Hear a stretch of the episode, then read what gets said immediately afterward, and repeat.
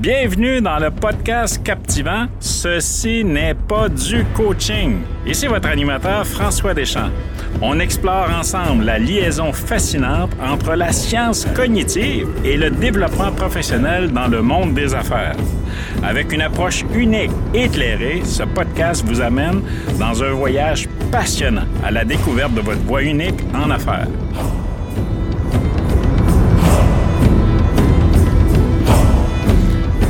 Bonjour tout le monde. Ici euh, François Deschamps, c'est un plaisir de pouvoir vous accueillir dans un autre euh, épisode fascinant de ce podcast. Ceci n'est pas du coaching. Donc, euh, c'est un immense plaisir pour moi aujourd'hui de recevoir une personne que je connais, que je côtoie depuis tout près d'un an maintenant. Et euh, c'est une personne qui a un parcours euh, très intéressant, euh, même un parcours qui, je dirais, atypique pour faire en sorte qu'elle soit rendue dans le domaine où elle est aujourd'hui. Donc, j'ai le plaisir de recevoir Jessie Fortin. Bonjour, Jessie. Bonjour, François. Comment vas-tu aujourd'hui? Très bien, toi-même? Merveilleusement bien parce que je suis en agréable compagnie avec toi. On va avoir du plaisir là, dans, dans la prochaine heure. Ben, du moins, moi, je vais en avoir. J'espère que tu vas pouvoir partager ce plaisir-là avec moi. Je vais essayer fort. C'est bon. Mais dis-moi, Jessie, avant de parler de ton entreprise, parce que dans les faits, le podcast a toujours le même déroulement. On parle de l'entrepreneur, on parle de l'entreprise et on parle aussi de compétences clés qui t'amène à être la femme d'affaires que tu es dans le cadre de ton business et qui te caractérise comme personne. Donc, euh, mais avant tout, là, on parle de Jessie Fortin. Donc, Jessie Fortin, c'est qui? C'est qui cette fille-là? Elle vient d'où? Puis qu'est-ce qu'il a fait? Puis quand je dis fille, parce que je regarde ton, ton, ton parcours, tu as commencé jeune fille sur le marché du travail et aujourd'hui, tu es une femme d'affaires, tu es une entrepreneur euh, aguerrie et accomplie. Mais raconte-nous un peu d'où tu viens, puis qu'est-ce qui t'a amené dans ce domaine-là fascinant qui est le domaine des RH. Eh bien, j'espère qu'on a du temps. Donc, oui. euh, bien, euh, d'abord, je, je, te remercier de me donner euh, l'occasion de pouvoir participer à un de tes podcasts. C'est vraiment, euh, je suis choyée. Euh, je fais partie des gens qui, qui, ont la chance de le côtoyer régulièrement et d'être coaché par toi. Donc, un gros merci d'abord et avant tout. Euh, D'où je viens? Ben écoute, je viens pas d'une famille de professionnels. Donc, euh, je viens d'une maman qui travaillait euh, dans un CHSLD comme préposé aux bénéficiaires et d'un papa qui était menuisier dans le domaine de la construction. Donc, aucun des deux est entrepreneur. Euh, j'ai grandi dans, j'aime dire, le Bronx de Laval, donc dans Pont-Vieux-Laval, donc un, un, endroit qui était un, un peu plus défavorisé. Euh, j'ai fait mes études euh, euh, à Laval, évidemment, j'ai poursuivi sur la rive nord euh, vers l'âge de 16 ans. J'ai fait un deck allongé, euh, c'est-à-dire qu'au cégep, j'avais aucune idée quoi faire, comme la plupart des jeunes de 17 ans d'aujourd'hui. Alors, je suis rentrée en sciences humaines. J'ai manqué des cours, j'ai manqué des cours, puis j'ai manqué des cours. Donc, à un moment donné, j'ai changé de cégep pour pouvoir finaliser mes cours. Je me suis ramassée à Marie-Victorin à Montréal pour avoir un deck euh, en gestion des ressources humaines par cumul, si on veut, parce que j'ai fait quatre années de cégep finalement pour euh, obtenir un deck. Euh, à travers tout ça, tu disais, j'ai commencé à travailler jeune. J'avais 14 ans quand je suis rentrée chez euh, McDo, donc l'école de la vie de l'époque. Euh, J'avais 14 ans et des poussières. On m'a embauchée. Euh, j'étais gênée, une introvertie qui avait de la difficulté à se tenir le dos droit puis à regarder devant elle. Alors, quand venait le temps de dire un chausson avec ça, bien, pour moi, c'était le malaise à côté. J'avais des gestionnaires incroyables qui m'ont poussé, poussé, poussé et m'ont fait sortir de cette coquille-là. J'ai passé 15 ans chez McDo. Euh, j'ai fait plus, euh, je crois, 9 ou 10 restaurants au total, euh, dont les derniers, j'ai été gestionnaire, j'ai un restaurant qu'on appelait à l'époque. j'ai, en tant que gestionnaire, ben, tu travailles à tous les niveaux. Marketing, achat, euh, tu gères ton labor, ton, tes, tes, tes coûts de main-d'œuvre, tu gères ton, ton cost au niveau euh, de la nourriture, Euh, tu gères ton gars qui vient faire ton déneigement, le gars qui vient vider les poubelles, tu gères toute l'embauche. J'aime dire la débauche aussi, c'est-à-dire quand on doit laisser aller des gens, les avertissements, les évaluations, tu pousses les gens à devenir meilleurs, tout ça. Donc, j'ai fait ça et à travers tout ça, j'ai rencontré mon conjoint pendant qu'on était chez McDo tous les deux. Et très jeune aussi, j'ai eu un premier enfant avec mon conjoint. Donc, euh, à l'âge de 23 ans, j'avais un petit bébé dans les bras. Euh, toujours en travaillant chez McDo à temps plein. Euh, puis, cinq ans plus tard est arrivé le deuxième bébé. Euh, toujours avec Yann, de son petit nom. Et euh, rendu là, j'ai fait au Là, travailler dans la restauration, 7 sur 7, 24 sur 24. Pour moi, c'était trop difficile. Euh, là, je voyais plus mes enfants. Je voulais participer aux parties de soccer et tout ça.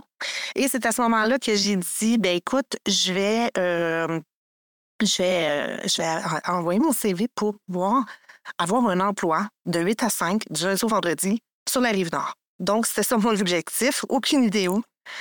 Et j'ai envoyé mon CV euh, dans une entreprise, une agence de placement, Randstad, que plusieurs connaissent. Et c'est là que j'ai débuté ma vraie carrière en ressources, en ressources humaines en tant que consultante en personnel. Donc, j'ai fait ça, j'ai gravé les échelons encore une fois. Et euh, j'ai été euh, directrice adjointe, directrice de succursale.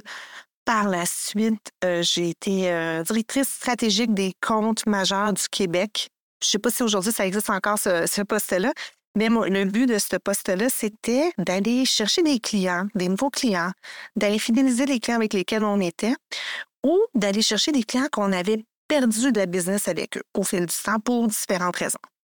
Donc, j'adorais ce poste-là. Euh, mais à un moment donné, comme dans n'importe quelle histoire d'amour, on, se rend compte que on a moins d'affinité, on est moins sur la même longueur d'onde. Moi, mes valeurs avaient changé, euh, l'entreprise avait changé aussi de son côté, mais c'est bien correct. Là, je veux dire, euh, Randstad est toujours là, c'est une très belle entreprise, une entreprise reconnue mondialement. mais pour moi, ça faisait plus de sens. Moi, ce que je voulais, c'est de retrouver le côté humain de, des relations que j'avais avec mes clients, mes candidats et tout ça. Alors, euh, j'ai euh, décidé, à l'âge de 40 ans, ma crise de quarantaine a été l'année de notre mariage, trois enfants plus tard.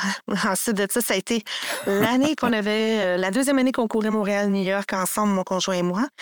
Et l'année que j'ai parti mon entreprise des fierages, donc ça fait huit ans aujourd'hui que des fierages, des pardon, a vu le jour.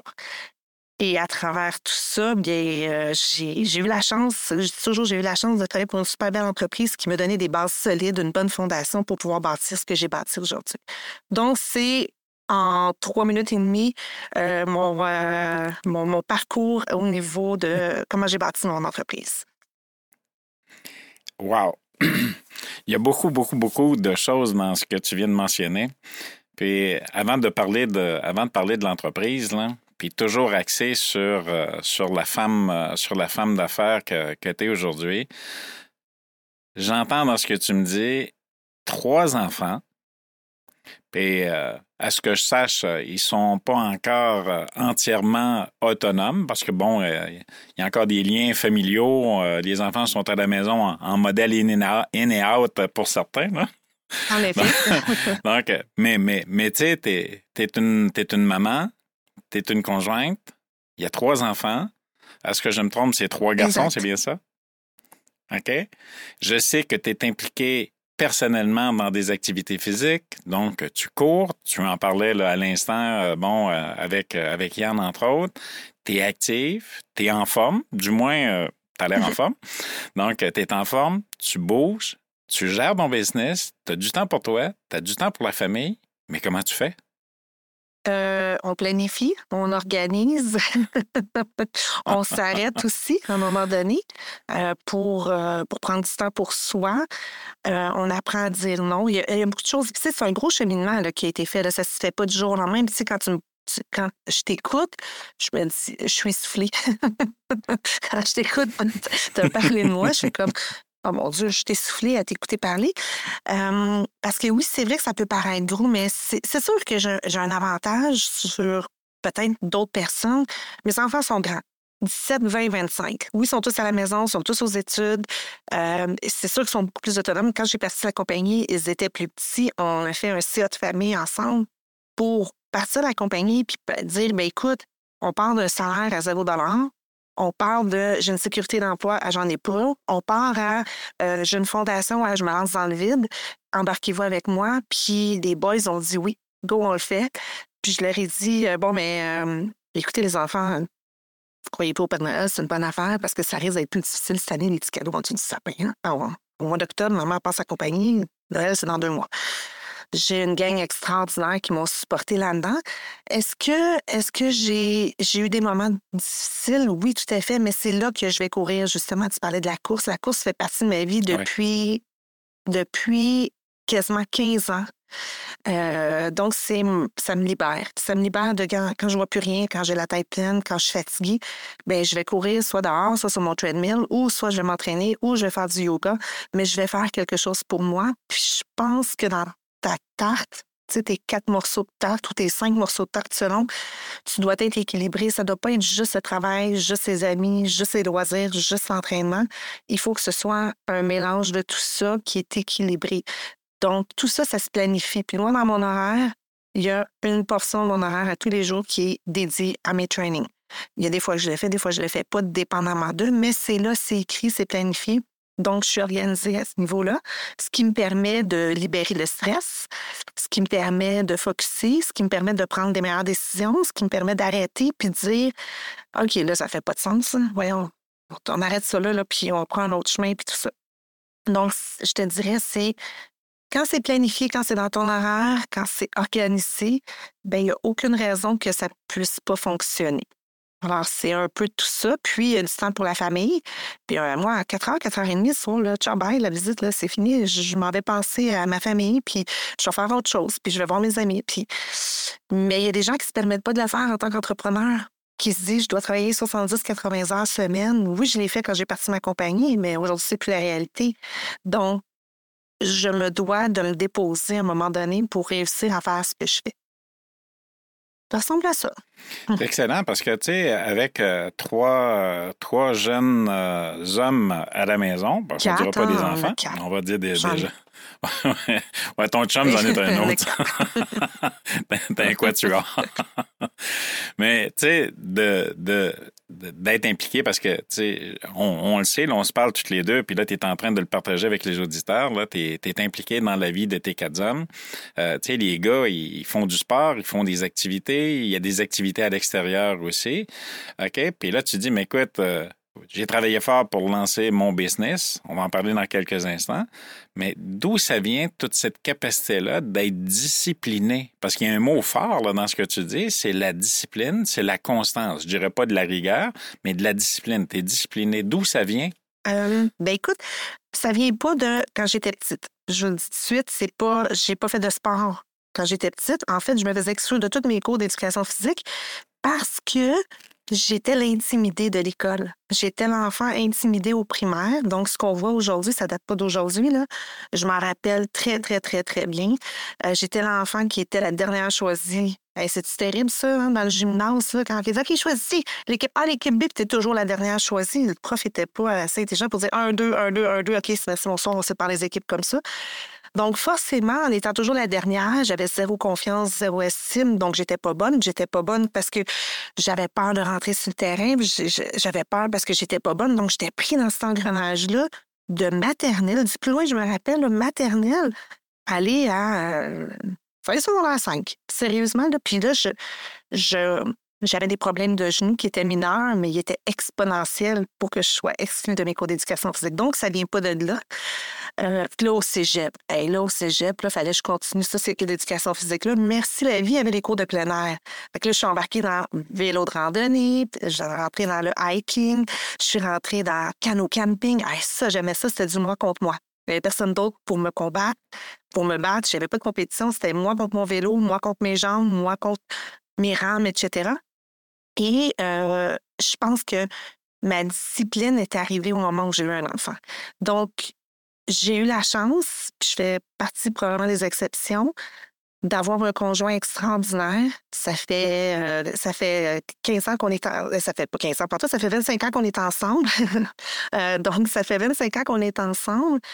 Et avoir un enfant quand tu as 23 ans puis que ton chum en a 19, tu pas le choix d'avoir de la discipline. Tu travailles fort, euh, tu personne pour t'aider parce que tes parents travaillent, ils sont, sont pas encore à la retraite, ils ont 40 ans. Donc, euh, tu es, obligé de travailler, tu es obligé de te débrouiller, tu es obligé de t'organiser, de te mettre à l'horaire. Euh, tu as un enfant à gérer, il faut que tu achètes du lait, des, couches, etc. On avait un salaire de crève-fin, on va se le dire. Là. Yann était aux études à temps plein à cette époque-là à l'université. Et donc, là, tu dis, ben, je prends le tour par les cornes, puis je m'organise, puis on n'a pas le choix. Puis après ça, bien, euh, c'est sûr et certain que j'étais dans un environnement aussi, quand j'étais en restauration, où est-ce que j'ai tout devait être organisé, tout devait être pensé. Donc, mon cerveau roulait tout le temps à 100 000 à l'heure pour m'assurer que tout était dans les temps. Donc, je pense que la vie m'a aligné sur des chemins que j'aurais pu ne pas prendre, mais que j'ai décidé de prendre, qui font de moi la personne que je suis aujourd'hui. Alors pour moi, d'avoir une routine, d'être organisé, d'être planifié, euh, de, de, savoir où je m'en vais, ben c'est pas un fardeau, ça fait partie de mon quotidien. Puis comme je dis, c'est clairement pas une discipline que j'ai acquise parce que j'ai fait de la gymnastique euh, quand j'étais petite ou du karaté ou autre chose. Zéro, j'ai fait aucun sport. Je savais même pas c'est quoi de faire du sport. Et probablement aussi, le deuxième cadeau que la vie m'a donné, parce que le premier cadeau, ça a été le premier enfant, donc discipline, organisation, etc. Et à un moment donné, quand t'en fais trop, ben tu crashes quand tu t'écoutes pas. Et à 34 ans, j'ai piqué du nez. Puis quand c'est arrivé, euh, j'ai été en arrêt de travail, j'ai fait un arrêt de travail professionnel. Quand c'est arrivé, là, j'avais les trois enfants qui étaient petits, etc.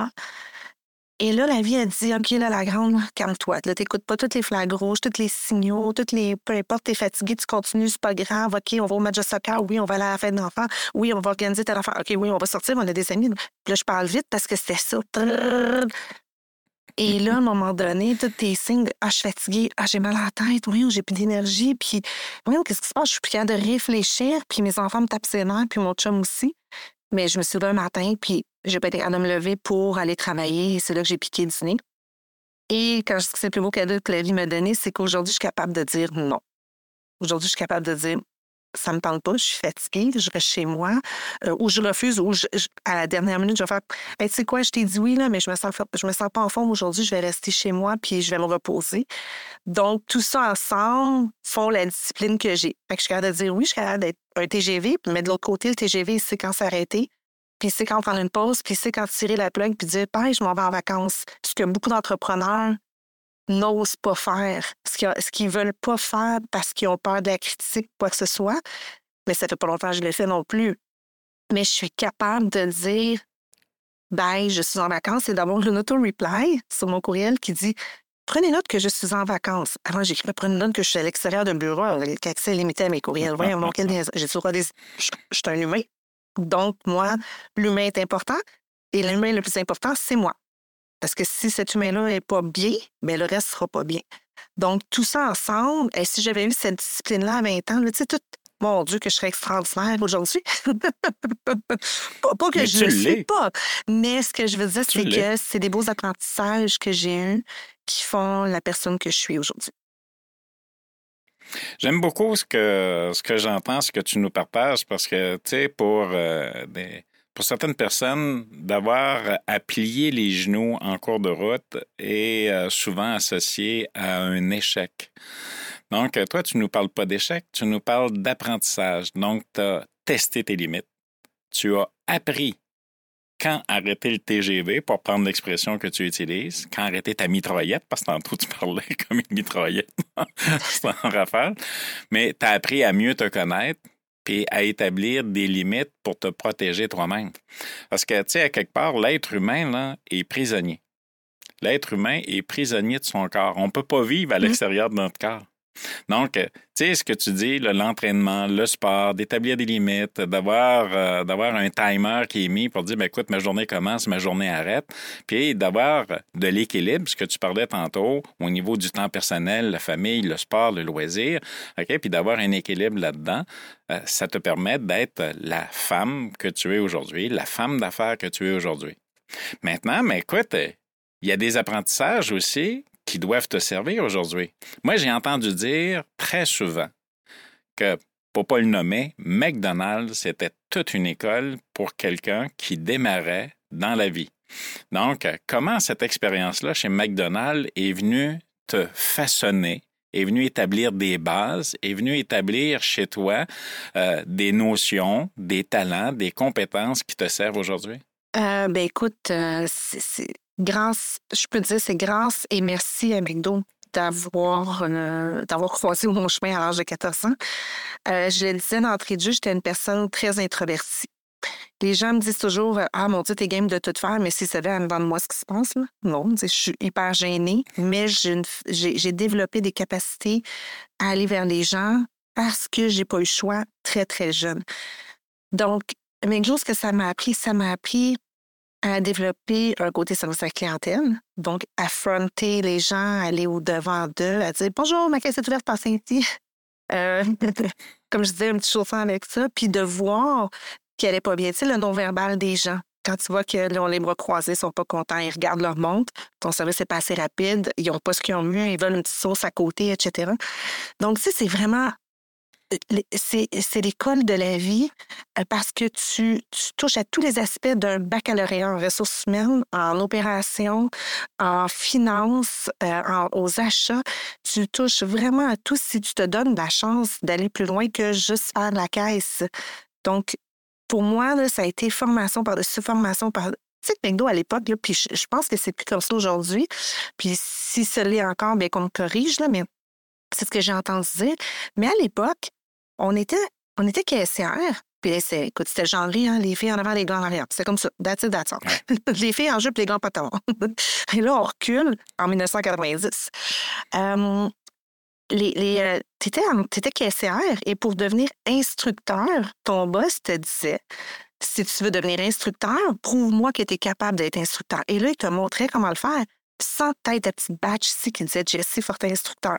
Pour devenir chef d'équipe, c'était la même chose. Ben là, tu vas devenir chef d'équipe, tu veux gérer ton équipe en avant, tu vas me montrer que tu es capable de le faire, puis quand tu vas être assez bonne, je vais te donner ta promotion. Puis c'était comme ça pour chef de corps, deuxième assistant, premier assistant, gérant de restaurant.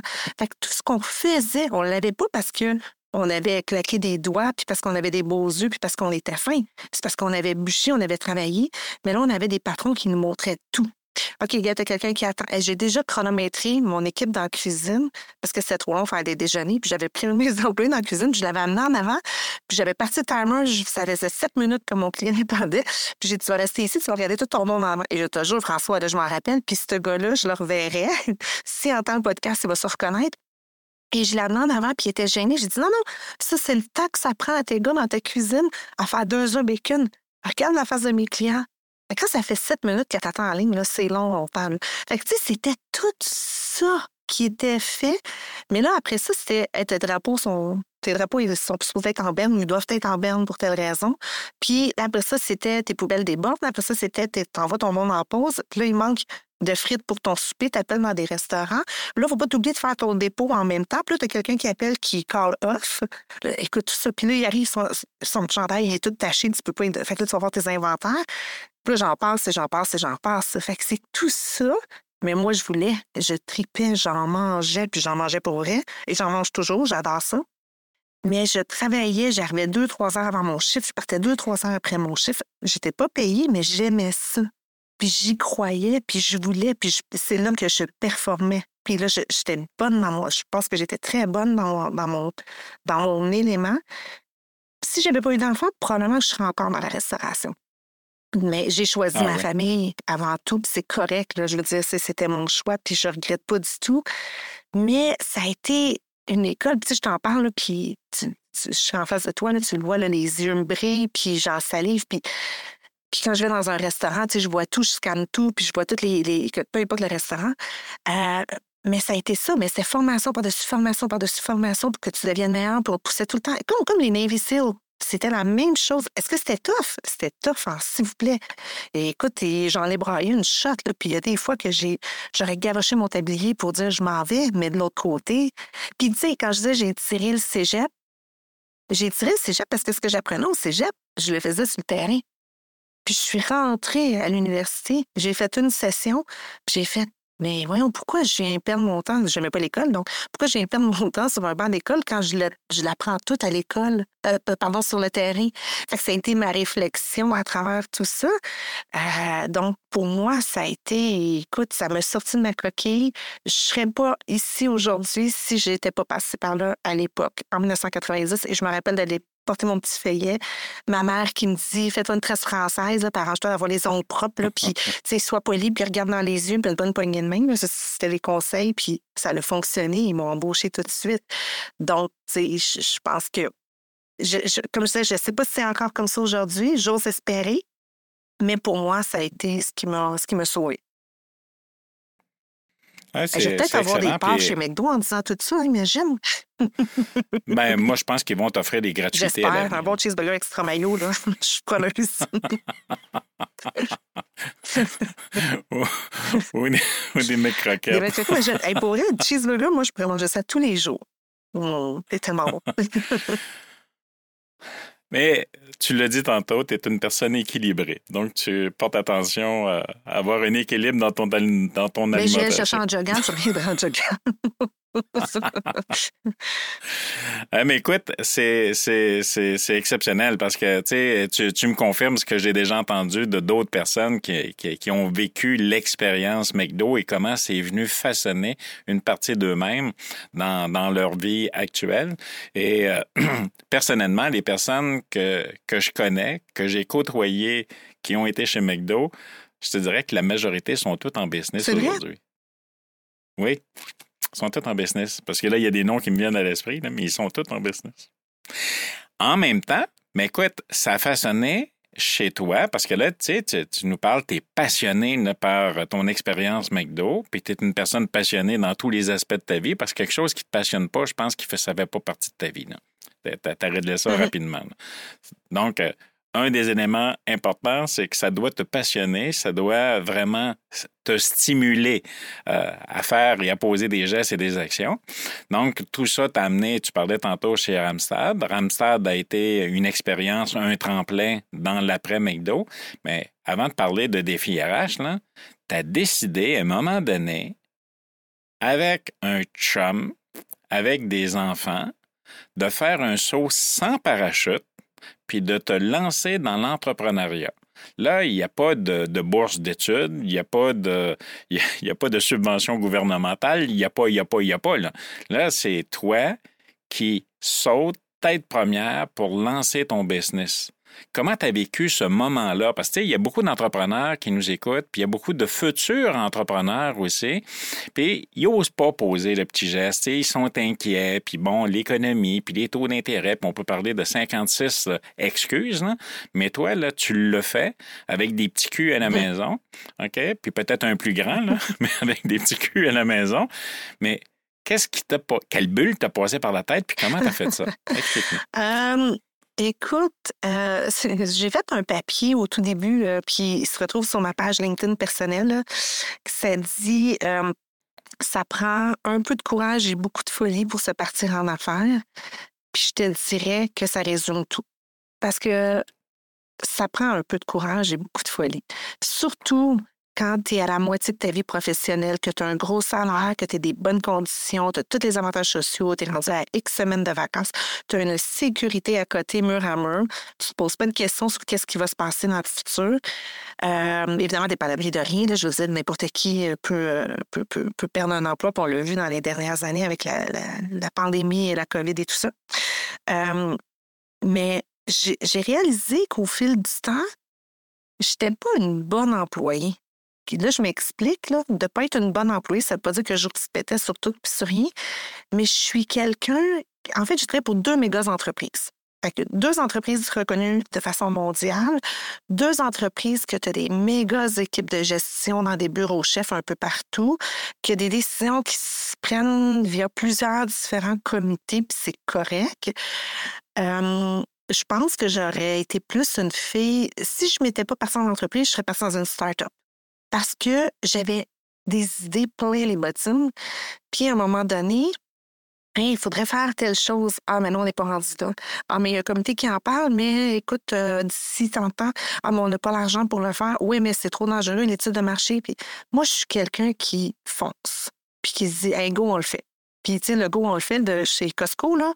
On le fait, ben c'est ça. Nous, moi, je suis comme ça. Puis, une chose que mon père m'a toujours dit, s'appelle qu'il n'est pas entrepreneur, mais il m'a toujours dit, ma fille, tu ne sauras jamais avant, toujours après. Quel beau conseil. Hein? Tu ne sauras jamais avant, toujours après. Si je le laisse, je le, mais tu ne sauras, tu sauras jamais avant, toujours après. Tu verras qu'est-ce qui va se passer si je change de programme au cégep, si je prends pas la bonne décision, si je décide pas d'y aller ou si je décide d'y aller. Fait que, quel beau conseil qu'on m'a donné. Bon, qui peut être un peu flyé parce que des fois, tu peux te planter solide. Donc, euh, donc c'est ça. Fait que ça prend énormément de folie de dire je le fais et en tant que mauvaise employée, pas bonne employée, appelons-le comme on veut. Il y a quelqu'un qui m'a dit récemment, c'est pas que tu n'étais pas une bonne employée, c'est que tu une employée qui, euh, qui dérangeait dans tes idées. Fait que, puis, j'ai une idée, Hey, go, on préfère ça. Hey, qu'est-ce que vous avez pensé à telle chose? Je suis encore comme ça, je suis un peu étourdissante, là, on va se le dire, avec mes équipes. des fois, je vais faire, hey, on préfère telle affaire, puis les me regardent, ouais, ouais, c'est beau, on va le faire. Mais si on ne l'essaye pas, on ne le saura jamais. Donc, ça a été ça, ça a été ça le, le, le, le départ de, de, partir mon entreprise. Puis, en fait, je vais rectifier, tu sais, quand il y a eu Randstad, puis il y a eu un petit 11 mois dans une micro-entreprise du centre-ville de Montréal. J'habitais à Mirabel. Puis, euh, je m'étais fait chasser. Je suis partie 11 mois avec eux. Puis après 11 mois d'un commun accord, je me suis assise avec mon patron, j'ai dit, j'aime pas ça. Puis il a fait, ben écoute, je pense que ça ne fait pas non plus. Puis, tu sais, en toute humilité, à cœur ouvert, euh, encore une fois, quand je dis, là, je suis sur mon X, j'ai 40 ans, tout va bien. Euh, euh, j'ai, je, je m'assois avec mon patron, puis j'ai dit, écoute, je suis pas bien, j'aime pas ça, puis je veux pas rester ici. Puis, fait que là, je me suis ramassée au chômage pour la première fois de ma vie. Ça a duré un mois. Et c'est là que j'ai fait, bon, mais je suis chanceuse parce que j'ai l'opportunité de choisir ce que je veux faire. Puis je voulais partir une entreprise. Puis là, mon chum m'a regardé, puis il a fait Mais pourquoi? Ben, je suis parce que, gars, voici ce que je préfère. Puis euh, je, là, j'étais partie en plein d'idées, de l'événementiel. Euh, je voulais partir euh, faire travailler pour une entreprise, partir une entreprise de gestion de mariage. On venait de se marier, fait que j'étais encore là-dessus. on venait de courir Montréal-New York, hein, on pourrait organiser telle affaire. Il y avait comme plein d'affaires comme ça. Et là, mon chum me dit, oh, minute, tu vas faire tes devoirs, puis tu vas, euh, tu vas regarder ce que tu veux faire. Et la première chose que je ne voulais pas faire, c'est de travailler en recrutement. Donc, moi, je veux plus faire ça. Je veux plus faire du recrutement. Je suis tannée de faire du recrutement, puis je suis tannée d'aller chercher de la clientèle, puis etc., etc. Et euh, quand j'ai fait mes devoirs sur ce que je veux, ce que je veux pas, ce que j'aime, ce que j'aime pas, dans quoi je suis bonne, dans quoi je suis pas bonne, mais l'entonnoir s'est refermé en disant mais je veux faire du recrutement dans un environnement où est-ce que je vais avoir le loisir de choisir avec qui je vais travailler, comment je vais facturer, dans quelle région, avec mes KPIs à moi. Et, euh, et, je sais que je suis bonne et euh, j'aime ça.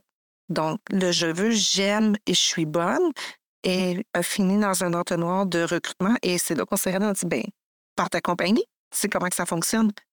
c'est tout bonnement comme ça autour de la table, en parlant avec les enfants, qu'on a dit OK, go, on le fait. Puis là, je me suis dit, ben, si ça ne fonctionne pas, dans un an, je retournerai en entreprise. Ça a été comme ça. Donc, c'est un peu la folie qui m'a passé par la tête. Et beaucoup d'insomnie plus tard.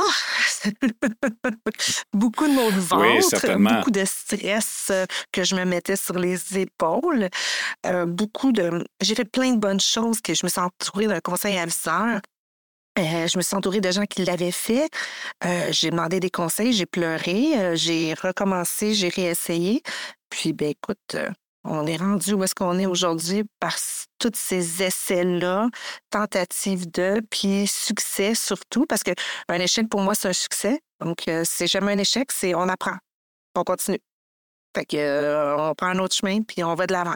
Donc, le conseil que je donnerais aux gens, si ta petite voix à l'intérieur a dit Hey, j'ai envie de le faire, fais-le. Parce qu'il va être trop tard, puis tu vas vivre avec Ah, j'aurais dû le faire. Écoutez son intuition.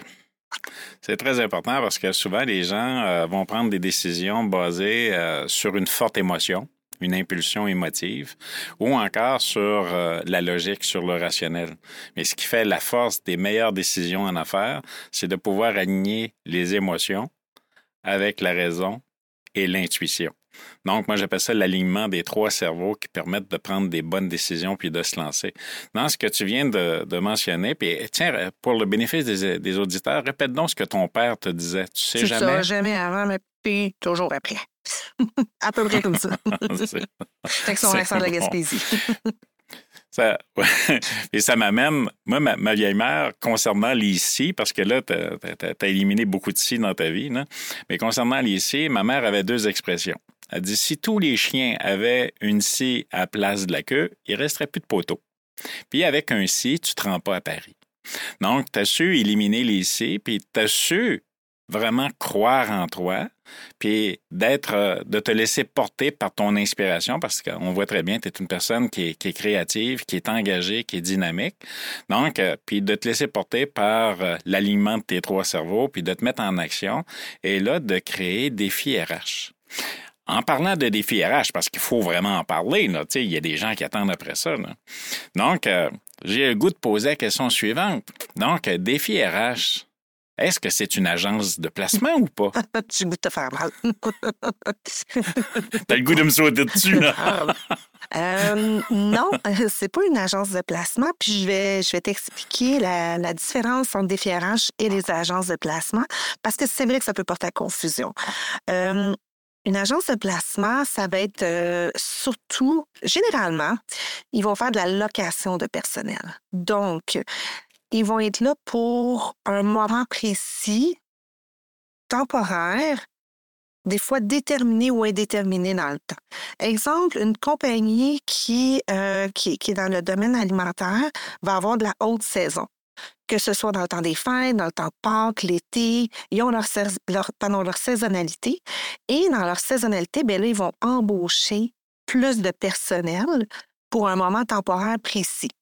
De juin à mois de septembre, on a besoin de rajouter 100, 100 personnes dans notre entreprise pour faire X tâches souvent, ils vont se retourner vers les agences de placement qui vont leur louer du personnel pour une période précise. Et quand c'est terminé, c'est terminé. Les gens retournent chez eux ou l'agence va leur trouver d'autres emplois dans d'autres types d'entreprises. Ça peut être utilisé dans quand je dis de, façon précise, exemple, on a un congé de maternité ou de paternité à remplacer.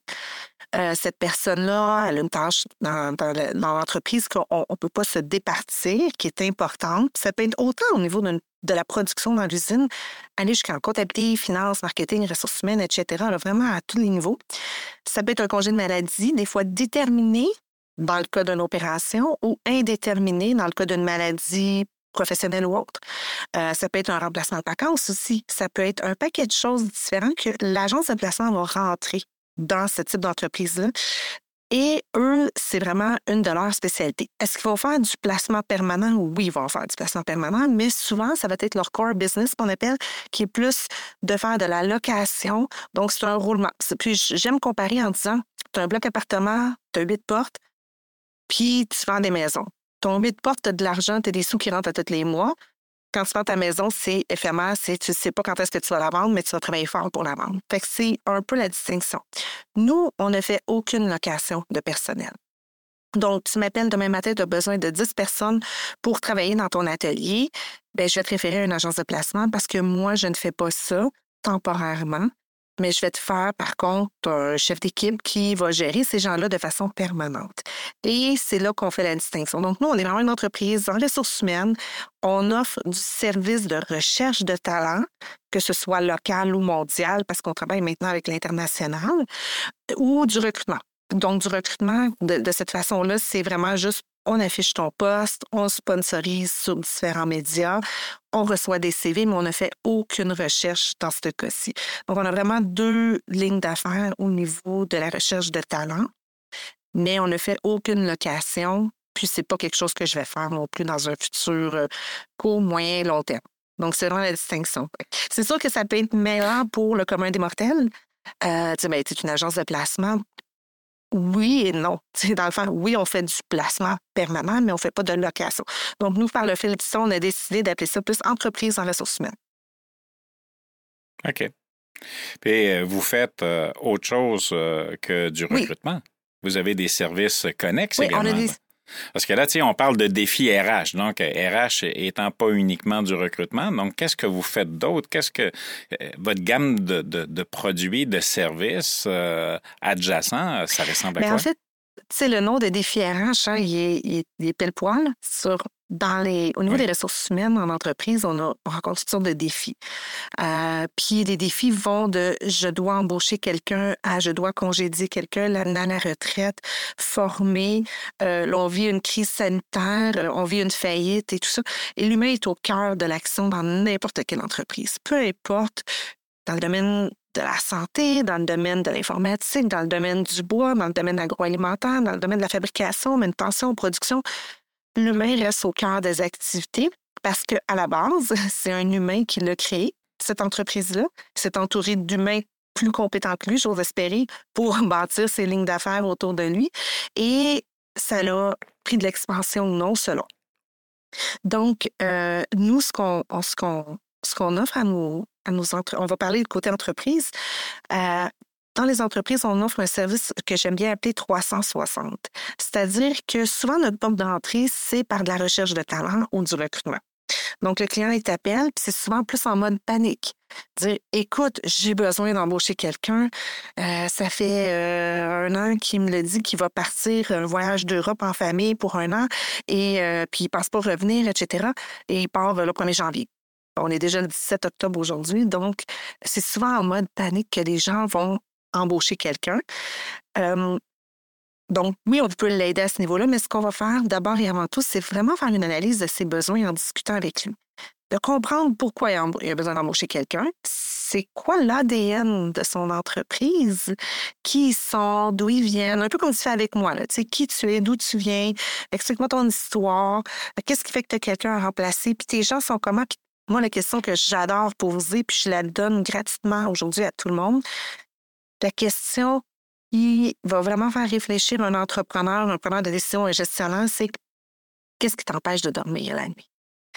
Et souvent, là, ça ne sera pas le gars qui manque en production ou son gars en finance ou ça va être les chiffres sont pas là, les ventes sont pas là, j'ai un problème avec mon comptable, euh, l'informatique, on est désuet, on est encore papier, on n'a pas de système, euh, on n'est pas optimal dans nos processus, euh, on a besoin de formation, mais on ne sait pas par où commencer. Notre équipe veut, veut se syndiquer de l'autre côté. Et là, on rentre, puis on fait vraiment une analyse. Puis là, une analyse, on s'entend qu'on n'arrive pas avec nos grands sabots. Là. On jase on parle, on discute, on veut savoir tu es qui, qu'est-ce que tu as dans le ventre, puis pourquoi tu arrives avec aujourd'hui en paniquant avec une embauche à faire quand tu as ta pilule qui t'empêche de dormir. ce qui t'empêche de dormir, c'est ta comptabilité, peu importe. Mais là, moi, je vais donner une petite pilule pour t'aider en attendant deux. on aime l'image là, pour que tu puisses dormir. Et après ça, on va parler de ton embauche. Mais moi, ça ne me donne rien d'embaucher quelqu'un, de mettre un humain dans une entreprise, puisque je ne connais pas l'ADN de tout ça, puis qui va faire en sorte qu'elle ne se va pas dans un confort confortable. Donc, ce qu'on offre d'entrée de jeu, c'est de la formation avec nos gestionnaires qui sont dans l'entreprise. Parce que peut-être qu'on a besoin d'embaucher quelqu'un, mais c'est une chaise tournante. Ça fait quatre fois que quelqu'un prend cette chaise-là. On a peut-être un problème avec le gestionnaire qui gère cette chaise-là. Peut-être qu'on pourrait lui donner un coaching, une formation, ou peut-être juste le congédier aussi, hein, ça c'est possible. Euh, ensuite de ça, on va regarder c'est quoi les réels besoins dans l'entreprise autres que le recrutement, et la formation du gestionnaire. Quel type de coffre à outils vont avoir besoin? Donc, on fait vraiment une analyse complète des services. Puis, euh, par la suite, on va leur dire si oui ou non on est apte à les aider parce que je ne dirais pas oui d'entrée de jeu à tout le monde. Il y a des gens, tu vas dire Ah, wow, on a un beau mandat, non, tu rentres là, puis tu fais comme Hum, ça sent pas bon. ça va être tough. la culture d'entreprise n'est pas là. Les gens sont pas bien. Tu sens que il y, a de l'animosité à l'intérieur de l'organisation. Je j'ai pas envie de prendre un humain et de l'envoyer là-bas, moi, ou d'offrir. je vais offrir un programme de formation, de coaching, mais avant que tout ça, ce soit beau, un beau petit terrain, puis que ce soit le fun à regarder, ça se peut que ça se fasse jamais, mais ça se peut que ça se fasse dans un moyen terme. Donc, c'est pas là que je vais rentrer dans ma porte de, de recherche de talent. Donc, c'est vraiment de regarder comprendre, puis d'essayer d'offrir la meilleure option possible à cette personne-là. Et souvent, je vais dire, ben non, je ne recruterai pas maintenant pour que c'est arrivé. Écoute, récemment, une compagnie de construction, le gestionnaire, il me dit, j'ai besoin d'embaucher quelqu'un au niveau administration. Je suis parfait. Pourquoi? c'est une création de poste, mais il dit, je te le dis tout de suite, là, je suis pas un bon gestionnaire. Je suis un micromanager. Attends, comment il me dit ça? Il dit, je suis micromanager, je ne sais pas déléguer, je fais confiance en personne. Je dis, monsieur le client, on n'embauche pas quelqu'un tout de suite, hein? fait qu'est-ce qu'on va faire? On va t'offrir un service adapté à ton besoin réel, qui est de coaching. C'est lui qui le dit, avez-vous quelque chose à m'offrir? Donc, c'est là qu'on va embarquer par l'autre porte pour stabiliser tout ça. Puis par la suite, on s'en reparle en début d'année. Puis quand tu vas avoir tes outils dans ton coffre à outils pour bâtir quelque chose, bien, on va t'amener quelqu'un qui va t'aider à le bâtir. Donc, c'est ce qu'on souhaite. Il y a des fois qu'on va rentrer, puis on ne fera pas de facturation tout de suite. C'est correct parce qu'on va aider le client qui ne sait même pas qu'il avait un besoin ailleurs que le recrutement. Alors, c'est comme ça qu'on travaille avec nos gens. Donc, il y a ça dans la portion client. On travaille maintenant avec l'international aussi. On va chercher des talents mondiaux. C'est tout nouveau. Euh, c'est tout nouveau, tout beau, tout chaud, un petit pain au four. C'est super le fun, c'est super agréable d'aller chercher des talents mondiaux. Et euh, pour les candidats, bien, de l'autre côté, on offre aussi un service d'accompagnement dans leur recherche d'emploi. Donc, on les rencontre, on va prendre du temps avec eux, on va regarder leur profil LinkedIn, on va regarder leur CV, leur carte de visite. Un CV de quatre pages, là, c'est lourd. Surtout, tu sais, je ne veux pas, je veux pas euh, dire que parce que tu as 60 ans, tu as un CV de quatre pages, c'est correct, puis à 20 ans, c'est pas correct, ou l'inverse. Mais un CV de quatre pages pour le commun des mortels, c'est long à lire. Surtout si c'est en Times New Roman Bullet Point de noir sur blanc. si je veux lire un roman, je vais m'ouvrir un roman puis je vais lire un roman. c'est ce que je, je, le ramène à comprendre que tu peux faire un CV en une page ou deux pour que ta carte de visite soit soit euh, qu'il y ait un côté visuel qui soit attirant à ton image, à tes couleurs à toi, puis que ce soit plus agréable pour le lecteur, donc le recruteur, la personne de le gestionnaire, à lire. Alors, on les accompagne à ce niveau-là, on les accompagne dans, euh, dans les, entrevues. Tu on est en entrevue Teams depuis quatre ans. Il y a encore plein de mots qui sont pas habitués? Plus, c'est facile quand tu as deux personnes sur l'écran, mais quand il y en a huit, peux-tu plus regarder? Puis là, t'en as qui te pose des questions, puis à un moment donné, ça... Puis on s'entend que quand on, on lag. On lag jamais avec la plus belle image. on lag toujours. fait comment réagir à tout ça? Puis ça, des interférences qui y a autour parce que tu es chez toi, il y a des enfants, il y a un chien, ça sonne à la porte. Euh, donc, on va les accompagner à ce niveau-là aussi pour s'assurer que l'humain, comme je disais au départ, rentre dans une entreprise humaine puis qu'ils sont dans un confort confortable. Puis ça se peut que je sois pas capable de lui trouver un emploi, mais je vais être capable de lui dire comment se trouver un emploi, comment s'y prendre. Puis tu m'as d'ailleurs, on nommera pas personne, mais tu m'as d'ailleurs référé quelqu'un, puis on est là-dedans présentement avec lui, que c'est, attends, on n'est pas là, là, on va pas chercher un emploi tout de suite, on va regarder toutes les facettes de l'autre côté, comment t'aider à te chercher un emploi, mais on n'est pas là pour l'instant. On va travailler sur d'autres aspects de ta personnalité, de où est-ce que tu es rendu, le temps que tu dois prendre, etc., etc. Après ça, on va travailler ton CV. Après ça, on va travailler ton LinkedIn. Puis après ça, on va travailler ta recherche d'emploi. Donc, c'est vraiment à ce niveau-là, ce qui nous différencie de plusieurs compétiteurs dans notre domaine. C'est euh, vraiment excellent. Puis tu vois, euh, euh, J'étais pour te poser une question, puis finalement, ben, tu viens d'y répondre par le fait même. Mais tu sais, dans, un monde qui est déshumanisé, dans un monde où déshumanisé à cause des, technologies, des technologies de l'information, de l'intelligence mm-hmm. artificielle, puis là, on pourrait en rajouter un paquet, dans un monde qui est en accélération euh, constante, en plein changement, mais toi, tu as réussi à établir ton concept de H mm. to H, parce que, tu sais, on entend parler de business to business, de business client, mais là, toi, tu as un concept H to H, puis ce concept H to H-là, tu viens de nous le décrire, c'est que tu es une humaine, une entreprise humaine, une entreprise avec des humains parce que tu n'es pas toute seule dans ton organisation. Et ce que vous faites, c'est que vous gérez des relations humaines, des relations interpersonnelles avec les gens, puis on conserve ce cachet-là, cet aspect-là humain, relationnel à l'intérieur de vos relations puis de vos offres de services. C'est vraiment, euh, c'est vraiment exceptionnel. J'ai une autre question pour toi. Dans cette période, OK, en cette période où on entend parler de pénurie de ah. main-d'œuvre, OK? La fameuse pénurie de main-d'œuvre. Certains disent que c'est une rareté de main-d'œuvre. Donc, euh, comment tu te positionnes là-dedans? Comment tu fais pour euh, être en mesure de répondre plus adéquatement aux besoins de ta clientèle qui arrive bon, chez je vais encore te corriger un petit peu. Tu l'as dit un peu, là. J'aime pas le mot pénurie qui est utilisé à outrance. Euh, une pénurie, pour moi, là, c'est quand il n'y en a plus pantoute. Quand là, il y a eu là, la COVID, là, puis qu'on allait chercher du papier de toilette, il y avait une pénurie de papier de toilette, c'est tablettes. Fait que ça, si on avait ça une pénurie, ça veut dire qu'il n'y en a plus. Une rareté de main-d'œuvre, ça veut dire qu'il y en a. Elle est plus rare, elle est passive, elle n'est pas active en recherche d'emploi. Donc, la meilleure main-d'œuvre, elle est où? Elle est en emploi présentement. Et c'est là qu'on doit aller faire de la recherche et non pas du recrutement, ce qui distingue des deux. Comment on le vit? Ben écoute, j'ai reculé. J'ai dit je recule. Je recule, moi. Hum. Je vais reculer. Fait que là, t'es es une femme forte. Je recule. Ça, je recule. je recule euh, plusieurs années. Je, je recule 2010-2011. À l'époque que j'étais euh, en agence de placement chez Randstad, on travaillait beaucoup. euh, moi, je suis une fille de Mirabel. Euh, je travaillais sur la rive nord ici.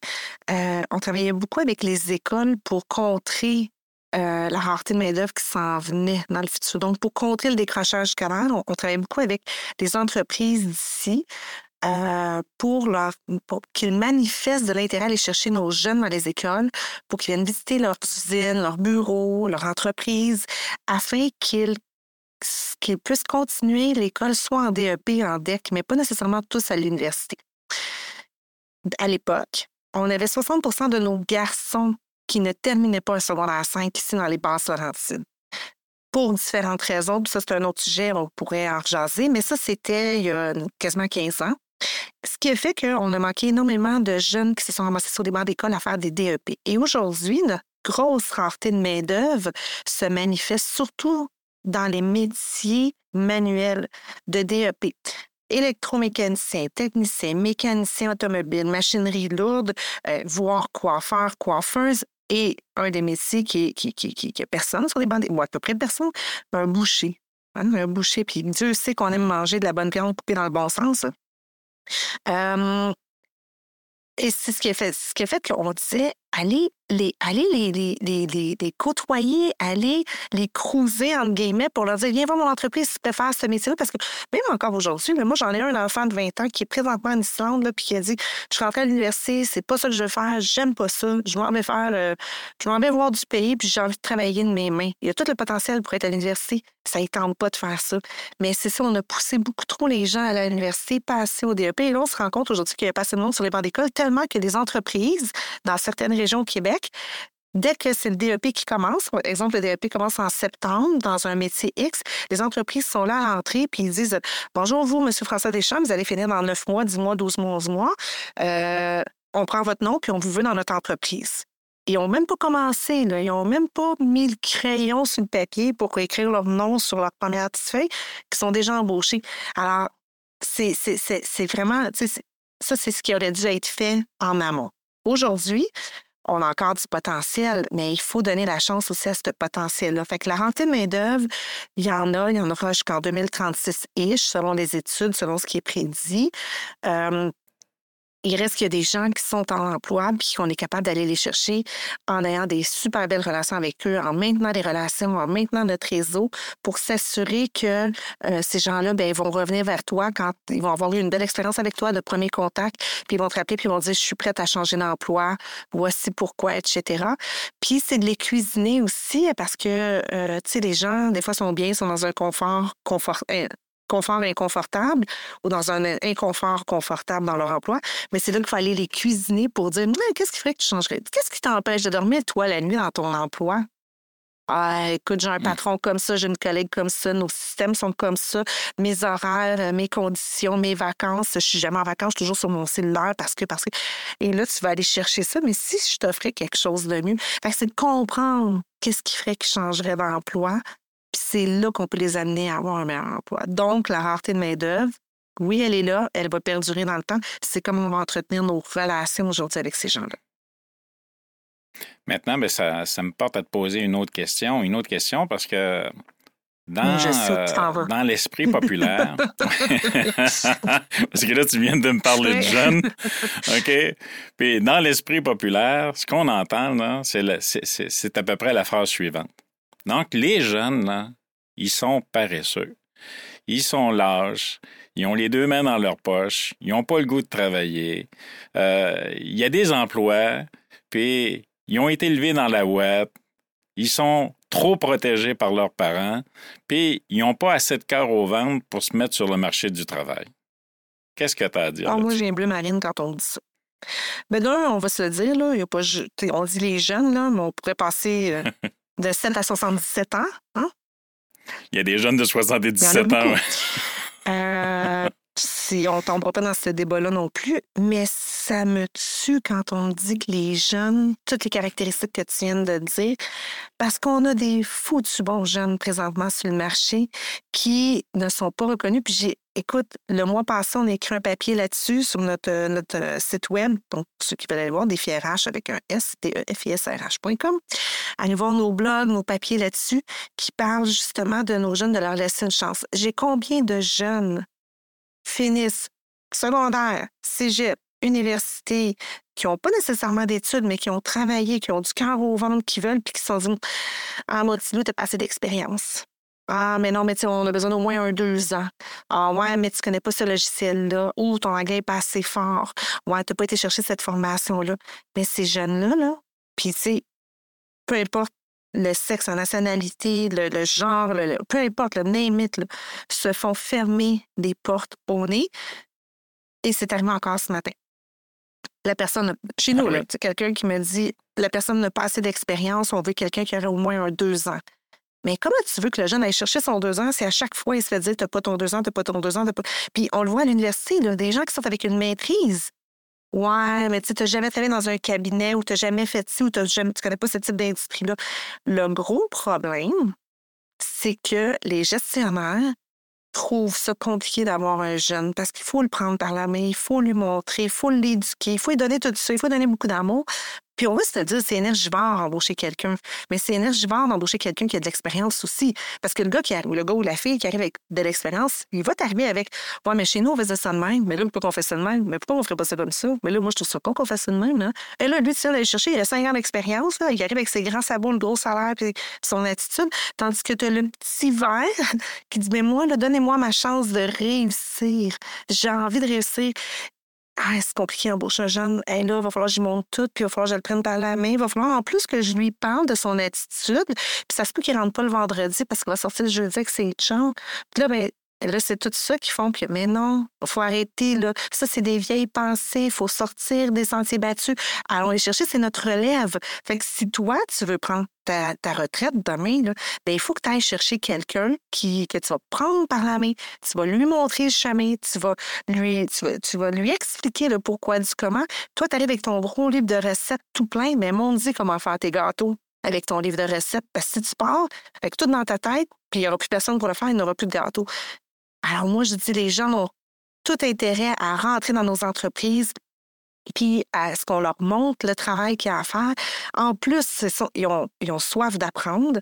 Plus tu leur en donnes, plus ils sont motivés. C'est des geeks, la, la- la plupart de l'informatique. On s'entend dessus que toi, puis moi, puis nous deux, l'informatique, des fois, hein, on a besoin des frères en arrière de nous hein, pour savoir comment ça marche. Ouais.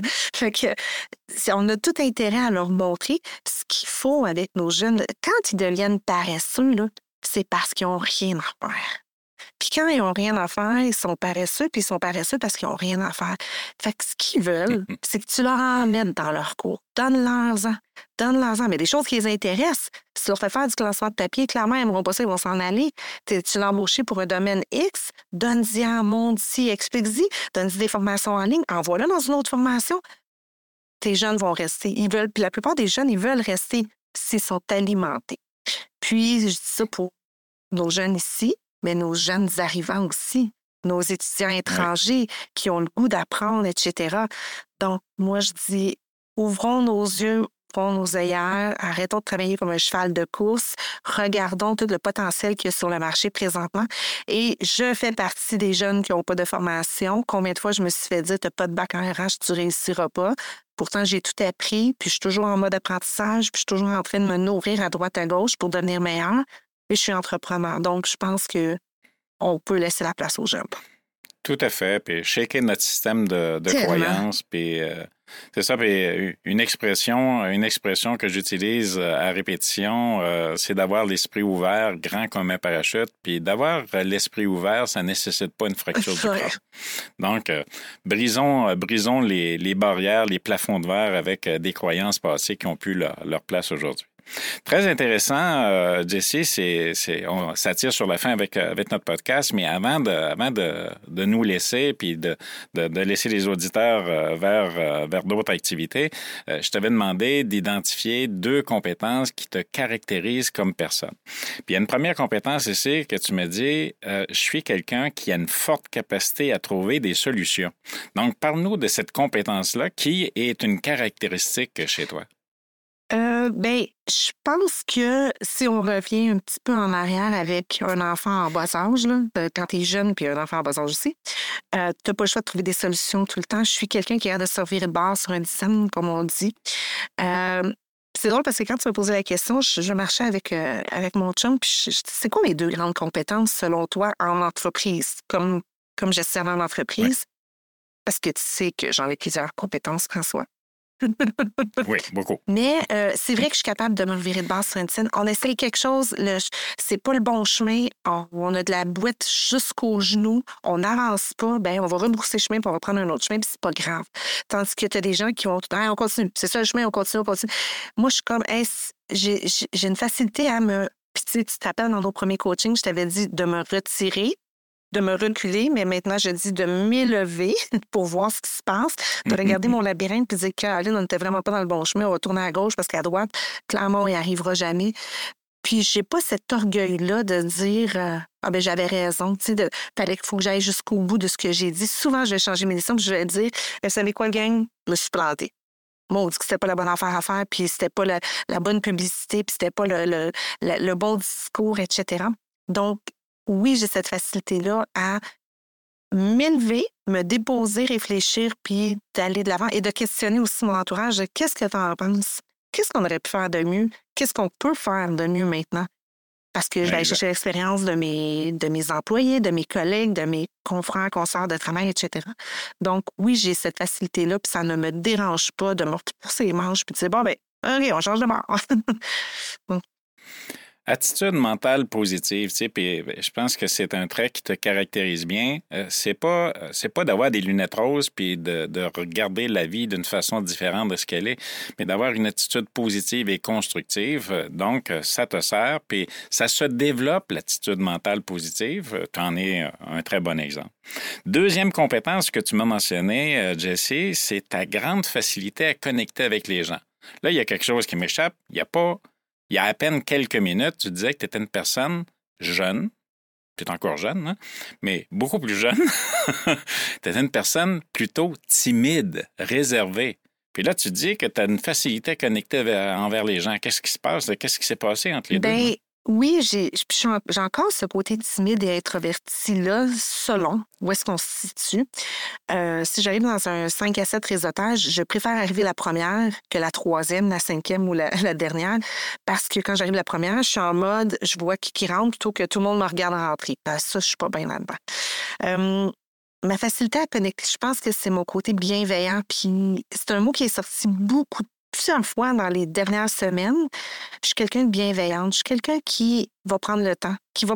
On est en, que ce soit à l'écran ou en one-on-one, euh, ensemble, euh, côte à côte, je vais prendre le temps de me déposer, de t'écouter et de comprendre, puis d'essayer de comprendre sans jugement, sans lever les yeux, faire ben ouais, je suis quelqu'un qui va aller qui va se rappeler de l'histoire de l'autre. Puis c'est important pour moi de connaître ton histoire, comme tu fait avec moi, parce que ça va me permettre de mieux connecter. Tu me dis les vraies choses, je te dis ce que tu souhaites que je te dise selon, parce que des fois, les gens vont vouloir que tu leur dises ce qu'ils veulent entendre ou ils vont vouloir que tu leur dises les vrais enfants. Et euh, j'ai cette facilité-là à, à être empathique, à, à ouvrir mon cœur, mon âme, mon côté humain qui prend le dessus constamment. Puis plus j'avance dans le temps, et plus ce côté-là est fort en moi. Parce que je suis quelqu'un de bienveillant. c'est un mot que, que j'aime dire aujourd'hui, qu'on dirait qu'il date de 1900 tranquille, Ouais. hein, bienveillant. Mais c'est vrai, je suis comme ça, puis je le suis de plus en plus. Euh, J'apprends vraiment davantage à écouter plus que parler. C'est sûr, j'ai parlé tout le long dans le podcast. là. Les gens vont dire, Ben oui, on est pas capable. Ah non, tu manques pas de cohérence. je t'ai laissé, de la place parce que c'est fascinant. Tu sais, ton parcours, la façon dont, euh, dont tu as vécu toutes les étapes que tu nous as partagées euh, dans, dans- dans le cadre du podcast. Et écoute, euh, comment ces deux compétences-là te servent aujourd'hui dans ton business? Ben écoute, ça, ça me sert en tout temps parce que, comme je le disais, la première chose que tu veux, c'est de comprendre l'humain, qu'est-ce qu'il vit, qu'est-ce qui l'empêche de dormir, comprendre ses réels besoins. Puis ça, c'est autant d'entreprises que le chercheur d'emploi. Euh, tu, apprends à, vraiment te déposer, puis te poser après ça les bonnes questions en lien avec ce qu'il fait. Tu sais, tu sais, hein, il y a quatre types de personnalités. Puis je pense qu'au courant de notre vie, on Ouais. peut passer par ces quatre types de personnalités-là selon ce qu'on vit, dans notre environnement, euh, nos croyances qui vont changer, qui vont évoluer. Mais tu sais, de- d'être tombé dans, dans le côté empathique, pour moi, c'est le. j'ai- j'ai- puis je les ai toutes faites. À part le côté cartésien. Pas très cartésienne dans la vie, là. Mais euh, je te dirais, je les ai probablement toutes eues. Euh, à un moment donné, j'ai voulu être, euh, tu sais, être driver le show en avant, puis après ça, j'ai voulu être l'ami de tout le monde, puis après ça, je suis tombée dans mon côté, euh, tu sais, comme... Aujourd'hui, je suis la personne qui aime prendre soin des gens. Faut que je fasse attention de ne pas me négliger aussi. Puis je suis la personne qui, quand je comprends les gens, j'aime en prendre soin, je vais leur trouver des solutions, je vais retrouver des nouvelles solutions, on va trouver des solutions ensemble pour arriver à ce que tout le monde soit bien dans l'entreprise ou dans, sa recherche ou autre. Puis tu sais, c'est- pas rare que ça finit des conversations en disant, puis tu, tu vas voir les témoignages sur notre site web, qu'on fait les choses différemment chez nous. Mais c'est ça. C'est les deux combinés ensemble. On trouve des solutions, on est empathique, on est bienveillant. Ça peut pas mal aller. Ça, c'est sûr. Excellent. Mais écoute, je te remercie infiniment. tu es très généreuse de, de ta personne, tu es très généreuse aussi de, de tes commentaires, de tes propos, tes expériences. Puis je vais t'en demander un Ben, petit peu plus. En guise de conclusion sur ce podcast, quel est le conseil ou la suggestion que tu pourrais faire aux auditeurs? Et je m'adresse plus particulièrement aux femmes entrepreneurs. Qu'est-ce que tu pourrais leur dire? Qu'est-ce que tu pourrais leur livrer comme conseil ou comme suggestion pour euh, atteindre leurs rêves dans leurs entreprises respectives? Écoute, je dirais l'entrée de jeu qu'on a toute notre place. Toutes les femmes ont leur place dans les entreprises, qu'il faut arrêter de, marcher la tête basse, on doit marcher la tête haute. On ne doit pas jouer une game, on se doit d'être soi-même avec notre vulnérabilité, avec notre vraie facette, puis c'est correct. Les gens nous aiment pour ça quand on est vrai. Donc, on a notre place, soyez vulnérables, montrez votre côté, euh, arrêtez de jouer au tough. C'est pas ça qu'on recherche dans les entreprises. Entourez-vous des gens qui vous aiment, qui vous croient en vous. Puis ce qui est toxique, toxique, pardon, éliminez-le. Euh, puis soyez fiers de la personne que vous êtes. Soyez fiers de la femme, peu importe votre parcours scolaire, professionnel, familial, amical, peu importe. Soyez fiers de la personne que vous êtes. Puis si vous êtes là aujourd'hui, c'est parce que vous le méritez, puis parce que vous êtes, euh, vous êtes des bonnes âmes, vous êtes bienveillantes, évidemment. Donc, ça serait ça mon conseil. Excellent. Écoute, euh, encore une fois, merci. Puis avant de clore pour, euh, pour la, dernière étape, les personnes, les entreprises qui veulent te rejoindre, qui veulent rejoindre des filles RH, euh, ils, elles le font comment? On te rejoint comment? On me rejoint spirituellement. Non, on me rejoint via mon site web. Euh, donc, euh, défirh, D-E-F-I-S-R-H.com. Donc, euh, c'est toujours la meilleure façon de nous rejoindre. On est sur LinkedIn, Facebook, euh, le site web évidemment. Puis, euh, on est disponible, pour répondre aux questions, aux interrogations ou juste pour un petit brin de jazzette. Excellent. Donc, euh, c'est un immense plaisir de t'avoir reçu, Jessie, une femme de cœur. Ma vieille mère avait une expression, un petit cœur sur deux pattes. Donc, toi, tu es un grand cœur sur deux pattes. Donc, tu es très généreuse. On voit qu'il y a toute la passion qui t'anime, puis tu es une personne qui est, qui est, très chaleureuse, puis une approche euh, humaine et euh, conceptuelle avec les gens qui viennent vers toi. Donc, euh, merci beaucoup. Beaucoup de succès à Défi RH, beaucoup, beaucoup de succès à toi également. Puis à merci très bientôt. François. Passe une belle journée.